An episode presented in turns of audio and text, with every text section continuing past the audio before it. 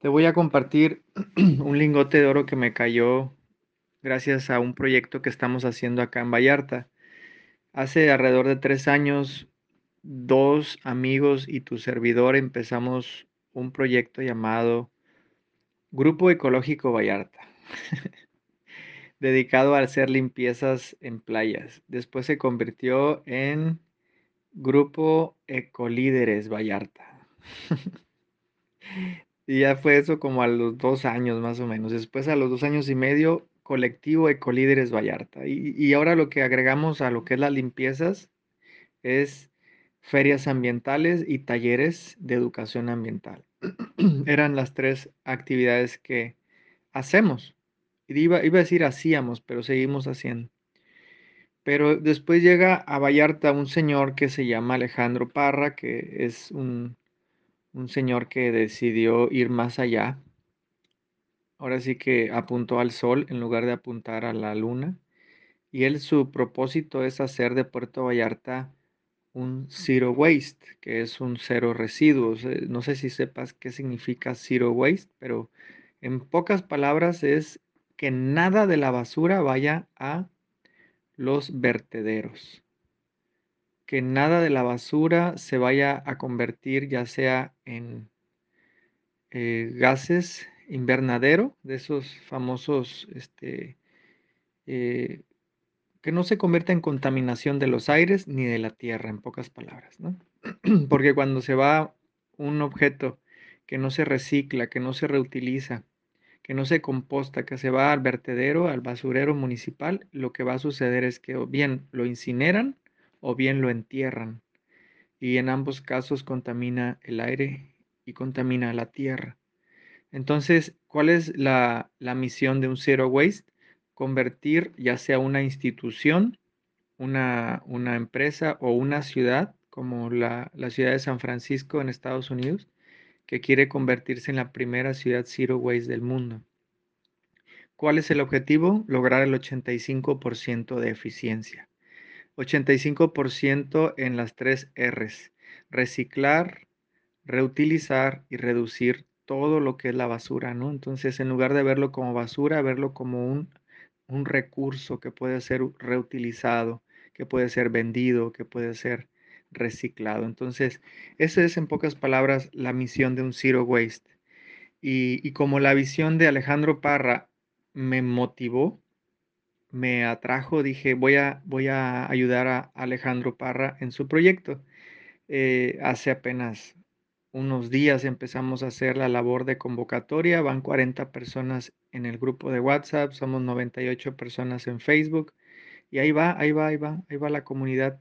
Está creciendo a pasos agigantados por una única, única, única, única razón el propósito es mucho más grande que nuestro ego. Y ese es el lingote de oro. Ese es el lingote de oro que me llevo hoy. Cuando tú eliges una causa que, que sea tan grande, pero tan grande,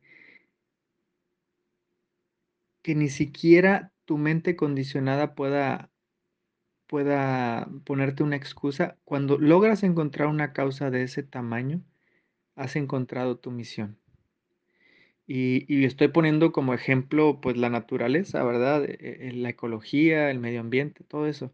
Pero para gente, para cada persona en este planeta Tierra son causas diferentes. Por ejemplo, hay, hay personas que conozco que se dedican a los animales, ¿no? A rescatar a los perritos abandonados, después reubicarlos o esterilizarlos. Y para ellos esa es la causa más importante que los mueve, que los hace levantarse a las 4 o 5 de la mañana y empezar a trabajar en su misión.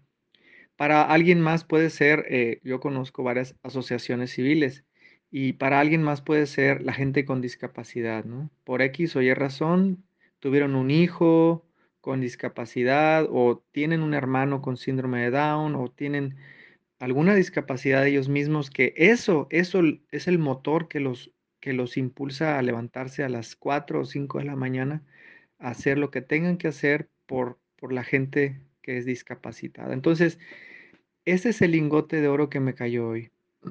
Cuando escoges una causa que va más allá de tu mente condicionada, has encontrado tu misión divina.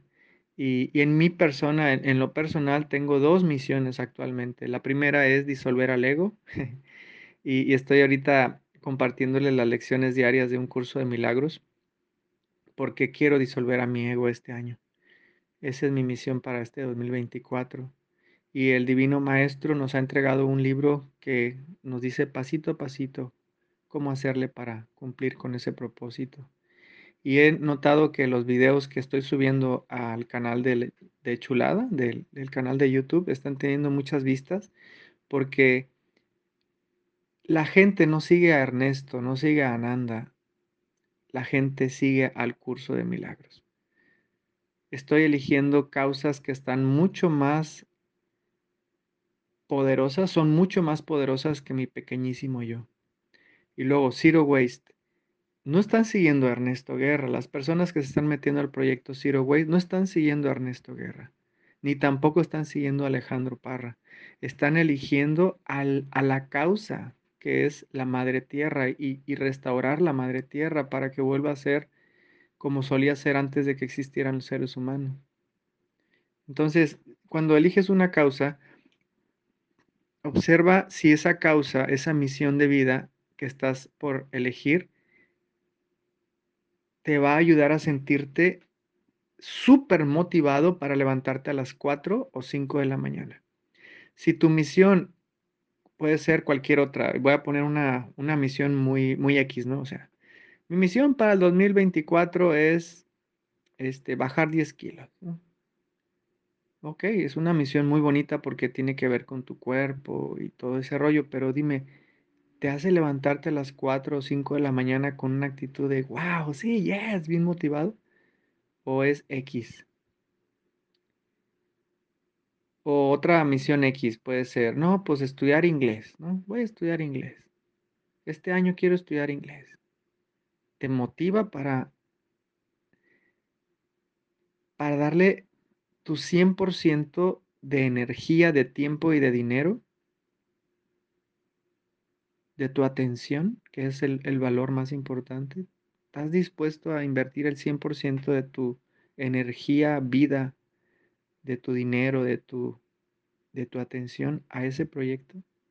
Si, si tu respuesta es no, pues nomás estoy comprometido al 80%. El 80% se convierte en un 0%. El 100% es lo único que ha funcionado siempre. Cualquier persona que quiere tener éxito necesita tener un compromiso, al 100%. Pregúntale a cualquier persona exitosa el, el, secreto del éxito es el enfoque. Entonces, esta es mi, mi reflexión de hoy y espero que, que, mm, si tienes algo que compartir sobre esto, me lo hagas saber porque creo que, que somos una solamente y mis despertares son tus despertares. Tus despertares, lo que tú te das cuenta también es lo que yo me estoy dando cuenta.